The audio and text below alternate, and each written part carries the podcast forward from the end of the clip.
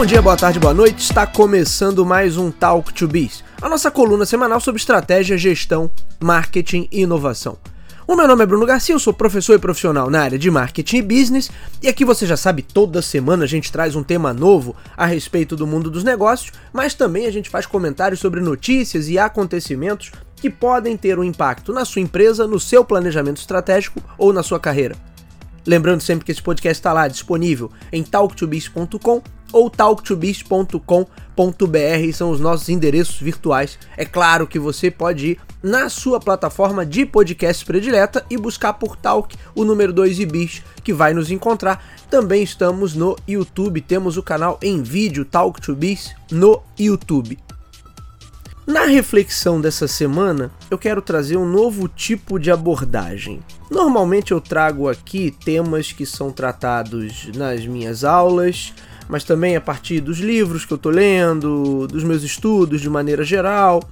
Hoje eu queria trazer um tema também, mas de uma origem um pouco diferente, que eu quero trazer um problema que eu encontro quase sempre em projetos de consultoria ou mesmo em alguns desafios que eu já tive como gestor e aí, nesses debates, eu acho que a gente vai ter oportunidade de tratar de algumas questões mais práticas, mas claro, sempre alinhando né, com a teoria, mas também é oportunidade de trabalhar aqui alguns pontos que as pessoas reconhecem no dia a dia. Então, quem possui uma empresa, quem possui um negócio, quem está gerenciando um negócio, vai se identificar, vai ter condição de debater a respeito, talvez até transformar algumas dessas reflexões que a gente faz aqui em uma aplicação prática. Não que os outros episódios que a gente já gravou do Talk to Biz até agora não pudessem ser transformados também em aplicações práticas. É claro que todos eles podem, mas em alguns deles eu acabo tratando de uma teoria às vezes mais pesada, de uma forma mais aprofundada e não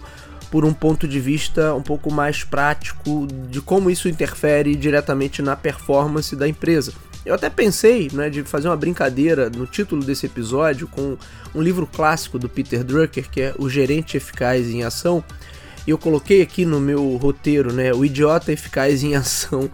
Mas eu nem sei né, se, eu tô, se eu resolvi no final das contas usar ou não esse título. Aí você que está ouvindo esse episódio agora pode verificar aí no título, na capinha dele, se eu mantive ou não a brincadeira. Mas a ideia era falar de alguns erros comuns que acontecem quando a gente está administrando, gerenciando um projeto. E aí hoje a ideia é falar sobre inflar artificialmente a demanda, construir ou aumentar artificialmente uma demanda. O que, que seria isso na prática? Acontece que muitas vezes nós somos tomados ali pela ansiedade e por um desejo totalmente justificável né, de ver o projeto prosperando, ver a empresa ganhando musculatura, acelerando suas vendas, mas por conta disso a gente passa a desconsiderar questões básicas e questões essas que garantem a sustentação de um projeto. A tarefa ali de mensurar ou pelo menos estimar a demanda é um desses desafios básicos quando você está falando de planejamento de negócios ou de planejamento de marketing de uma forma mais específica. Não é um desafio fácil, pois depende que se tenha o um mínimo de conhecimento sobre uma determinada área ou setor. Em alguns casos é comum que ao iniciar um novo negócio, os empreendedores sejam um tanto quanto otimistas em relação à demanda potencial e com isso acaba inclusive por fragilizar a empresa, né? Porque percebam que quando um projeto é mal dimensionado, os processos pensados para aquele projeto também são derivados desse mau dimensionamento. O planejamento de marketing para aquele projeto também é derivado desse mau dimensionamento. A estruturação financeira também vai a reboque, ela também vai ser mal dimensionada porque ela é uma derivada desse mau dimensionamento do projeto, ou seja, tudo ali acaba colocando a empresa, o projeto como um todo, em uma situação de maior fragilidade. O resultado disso é fácil de prever. Na realidade, o quanto a empresa é capaz de vender acaba ficando muito aquém do que aquilo que ela necessita para manter a sua operação. E isso, obviamente, está inadequado ao dimensionamento que foi feito na largada do projeto. Esse é um tipo de erro muito comum, inclusive. A alta taxa de mortalidade dos novos negócios, em sua grande maioria, tem relação direta com a incapacidade dos empresários em dimensionar com um pouco mais de precisão essa demanda. E isso faz com que eles investam mais do que se deveria ou que calculem um retorno muito mais rápido do que efetivamente vai acontecer. E aí é claro que esse estrangulamento financeiro cobra um preço alto, porque uh, o projeto vai se tornar inviável logo ali na frente. Mas a gente pode dizer que esse é um erro de certa forma justificável. Se eu estou iniciando um projeto é provável que esteja passando por essa curva de aprendizado, onde as informações não estão totalmente disponíveis, ainda estão sendo coletadas, o modelo de negócios como um todo ainda está sendo testado. É claro que, de qualquer forma, as pessoas deveriam ter mais cuidado nesse planejamento, menos ímpeto e mais pé no chão antes de mergulhar de cabeça em um projeto. Mas ainda assim, podemos admitir todos que é compreensível que nessa fase inicial os riscos e as dificuldades sejam maiores, as taxas de insucesso e de mortalidade sejam também maiores por conta dessas dificuldades que a gente já citou por aqui. Mas existe uma outra categoria, essa sim bem pior e totalmente evitável, que é quando eu tenho negócios já estabelecidos e esses, na tentativa de consolidar novas fontes de receita, usam das mais variadas estratégias para inflar uma demanda, para criar artificialmente uma demanda.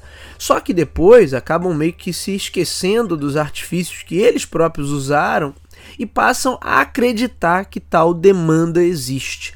É como se, de certa forma, eles passassem a acreditar na própria mentira e, com isso, começassem a tomar decisões baseadas em uma suposta demanda que, na prática, nunca aconteceu, nunca foi real. Parece loucura, mas isso acaba sendo muito mais comum do que a gente imagina. Os exemplos são inúmeros, desde pessoas que compram seguidores e depois reclamam do baixo engajamento essa é uma mentira básica, né? Mais para alimentar o ego do que necessariamente para inflar a demanda. Mas vai até empresas que, por exemplo, criam uma mecânica promocional bastante agressiva para atrair um determinado grupo de consumidores, mas não conseguem aceitar que tais consumidores não representam uma demanda real e que o movimento só aconteceu porque existia ali uma mecânica de incentivo mais agressiva. As mecânicas de incentivo são parte importante em qualquer abordagem estratégica, mas elas também podem induzir um executivo ali mais desatento ao erro. Se ele, por exemplo, passar a entender que uma determinada demanda de mercado é real, quando na verdade ela é bem menor do que se apresenta, mas foi apenas catapultada pela mecânica de incentivo correta. Nesse caso, a demanda acaba sendo pelo incentivo e não pelo produto ou serviço que estava sendo ofertado inicialmente. O autor Simon Sinek, no seu livro Comece pelo Porquê, ele chama isso de manipulações de mercado. Mas a gente poderia classificar também como um tipo de miopia de marketing. Do tipo assim, a empresa cria algum tipo de mecânica de incentivo, consegue vender, mas com isso ela torna-se refém da própria mecânica. Por quê? Porque quando o incentivo desaparece, as vendas também despencam. O próprio autor faz essa colocação no livro. As manipulações podem gerar transações, mas na maioria das vezes não criam lealdade. E talvez o impacto mais importante gerado pela inflação artificial da demanda seja nesse entendimento mesmo. Porque aí a empresa passa a acreditar que tem clientes, mas que na prática não são clientes. Não são clientes em que sentido? Bruno, eles não compraram? Eles compraram, mas talvez não percebam real valor no produto ou serviço que foi adquirido. Eles só estão ali porque entendem que receberam algum benefício imediato.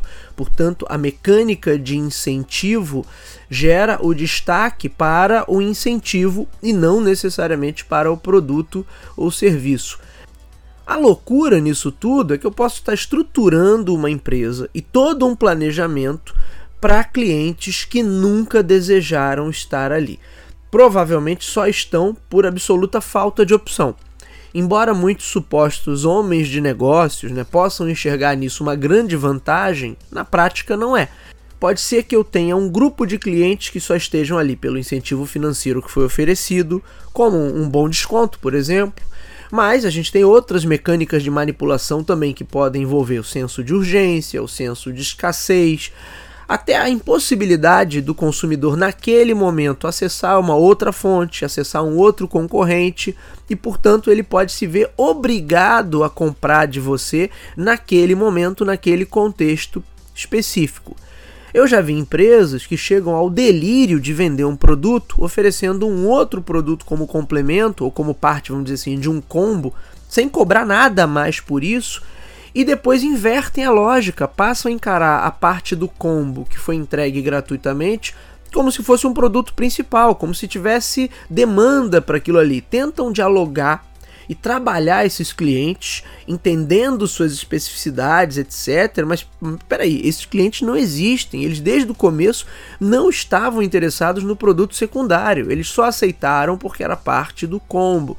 Por isso é muita loucura se eu passar a entender esse público como clientes já consolidados de uma oferta de sucesso.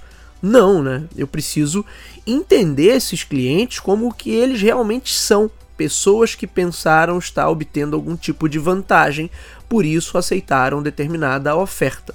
Se a empresa cai nesse tipo de miopia e ela começa a tomar decisões e direcionar sua energia a partir de uma falha grave de entendimento como essa, todo o resto vai vir errado. Porque na verdade eu estou partindo de um conceito, de um entendimento que é falso. Aqueles clientes ali não necessariamente existem, mas eles estão ali por uma questão específica, por conta da mecânica de incentivo que eu criei.